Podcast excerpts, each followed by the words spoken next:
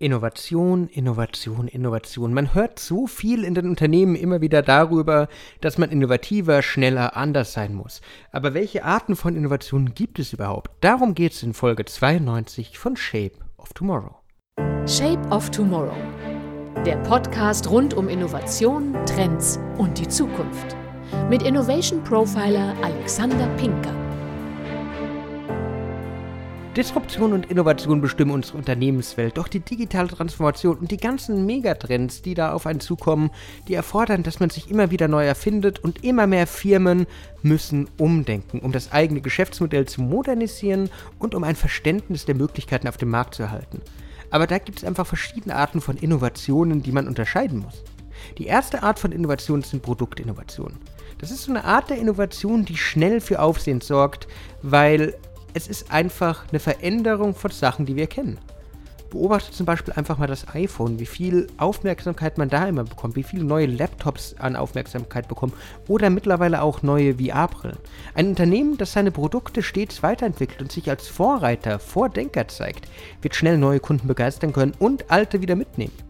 Ich erwähne da gerne und habe es auch in den Episoden schon von Shape of Tomorrow immer mal wieder Nintendo. Nintendo ist ein wunderbares Beispiel davon, wie Produktinnovation funktioniert. Mit jeder neuen Generation von Spielkonsole das heißt, der Game Boy zuerst, dann der Game Boy Color, der Game Boy Advance und so weiter und so fort, bis hin zur Switch heute, haben sie immer wieder eine Produktinnovation gebracht, die das alte Produkt obsolet gemacht hat, aber sowohl alte als auch neue Kunden immer wieder begeistert hat. Und das durch Anpassung von Produktmerkmalen zur Problemlösung und so weiter und so fort. So können Unternehmen schnell einfach neue Wege gehen und auch kommunizieren weil sie auf ihrem bisherigen Produkt aufbauen können. Wir sind wie das alte iPhone, nur besser. Wir sind der Game Boy, nur jetzt mit Farbe. Wir sind wie die Wii, nur jetzt mit noch mehr Bewegung, noch besseren Displays.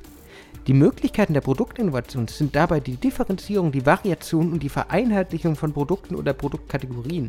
Und alles braucht's mal. Differenzierung kann sein, dass ich einfach wirklich anders bin als bisher. Ich differenziere mich zum Beispiel mit dem iPhone, mit dem Smartphone willentlich von einem Nokia. Mit einem Nokia mit Tasten sondern ich bin jetzt klüger, besser. Ich bin äh, Internet-Device, Telefon, äh, iPod wenn man so an diese alte Rede von Steve Jobs zurückdenkt. Vereinheitlichung kann auch sein, dass ich endlich mal Ordnung in das Chaos bringe. Vorher hatte ich 35 Milliarden Produkte, jetzt habe ich eins, das alles kann. Nochmal, iPod, iPhone. Oder auch eine Variation von etwas, das es schon gibt, Modell X, Modell und so weiter, Kennzer. Dann haben wir eine Prozessinnovation. Das ist so Effizienzsteigerung der Fertigung zum Beispiel. Nicht jede Innovation muss nach außen hin spiegeln. Es kann auch einfach was Internes sein.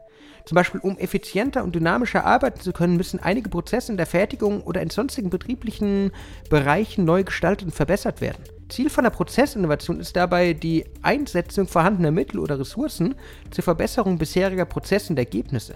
Da muss ein Unternehmen einfach mal bewusst in die Reflexion gehen und sagen, was läuft nicht gut, wie kann man schneller werden, wie kann man besser werden, wie kann man zum Beispiel Automatisierung reinbringen, wo kann ein Roboter oder ein kollaborativer Roboter, ein Cobot wirklich helfen, um Prozesse schneller zu machen, ohne den Mitarbeitern vielleicht den Job wegzunehmen, sondern eher Lasten oder Workarounds zu umgehen.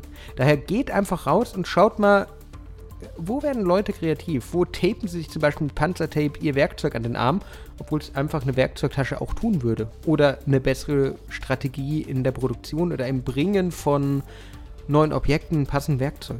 Das alles sind so Möglichkeiten, die da kommen. Und die so eine Prozessinnovation innehaben. Gehen wir mal ein bisschen tiefer rein. Es gibt auch Sozialinnovationen. So Innovationen für die Arbeitswelt von morgen.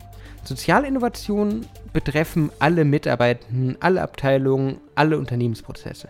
Gerade mit Aufkommen von Megatrends wie Neoökonomie oder auch mit den ganzen Veränderungen, die wir durch die Pandemie erlebt haben, hin zum Homeoffice, hin zum virtuellen Arbeiten, zum kollaborativen Arbeiten, aber auch zum Beispiel zur Bedeutung umweltbewusster Kunden- und mitarbeiterzentrierter Prozesse, das ist das, was Sozialinnovation ausmacht. Sie werden immer wichtiger innerhalb eines Unternehmens, tragen vielleicht gar nicht nach außen, aber es ist ein wunderbares Recruiting-Instrument zum Beispiel auch. Soziale Innovationen betreffen dabei sowohl den Führungsstil als auch die Unternehmenskultur und fordern eine neue Art der Arbeitswelt, vielleicht offener, vielleicht ein Open Innovation Prozess, über den wir immer mal wieder gesprochen haben. Eine neue Gestaltung, eine neue Möglichkeit in der Arbeitswelt. So, Arbeitswelt 4.0. Und auch noch beim Unternehmen angesiedelt sind Organisationsinnovationen. Das sind so neue Strukturen im Unternehmen. das geht so ein bisschen in eine ähnliche Richtung wie Sozialinnovationen innerhalb von einem Unternehmen, aber es geht sehr speziell um die Hierarchie, um den Unternehmensaufbau, nicht nur um die Kultur, nicht um das Miteinander, sondern auch um den Aufbau. Organisationsinnovationen verfolgen das Ziel, den Unternehmensaufbau, die Abläufe zu verbessern. Hier geht es zum Beispiel auch um so Sachen wie eine Open Door Policy. Hier geht es um Mitarbeiterpartizipation. Es geht weniger um das soziale Mitarbeiter, sondern wirklich um bewusste Prozesse innerhalb eines Unternehmens. Damit nochmal differenziert von der Prozessinnovation, die um Fertigung, um Arbeitsabläufe geht, sondern wirklich Prozesse innerhalb von einem Unternehmen wie Revisionsprozesse, wie Genehmigungsprozesse, wie Hierarchien. Bevor man als Unternehmen wirklich mit einer Innovation beginnen kann, sollte man all die Potenziale der einzelnen Innovationsarten betrachten und überlegen, welche Art für eure aktuellen Herausforderungen wirklich besonders geeignet, vielversprechend sind. Auch mal mit anderen Leuten reden, in die Reflexion steigen. Mit der richtigen Innovation kann man nämlich anschließend mit dem Aufstellen von einem Innovationsteam zum Beispiel beginnen. Und zuerst Prototypen entwickeln, Mitarbeitende mit reinnehmen und die Innovationskraft Schritt für Schritt voranbringen. Das alles sind die Möglichkeiten, wenn ich mal verstanden habe, was für Innovationen es eigentlich da gibt. Nehmt euch das wirklich zu Herzen, liebe Hörer und Hörer, und überlegt, wo kann ich anpacken. Nicht jede Innovation ist für jedes Unternehmen geeignet. Jede Innovation passt auf jede Unternehmenskultur. Aber mit ein bisschen Reflexion kann ich was Tolles machen und mir geht es dann eben nicht wie einem Nokia, wie einem Blockbuster oder auch wie einem ähm, Kodak, die sich neu orientieren müssen, aber erstmal große Probleme haben, sondern ich kann aktiv dranbleiben. Und das ist eigentlich das, was ich euch auch wünsche. Das war's wieder mit Shape of Tomorrow. Ich hoffe, ihr konntet wieder einiges für eure Zukunft mitnehmen.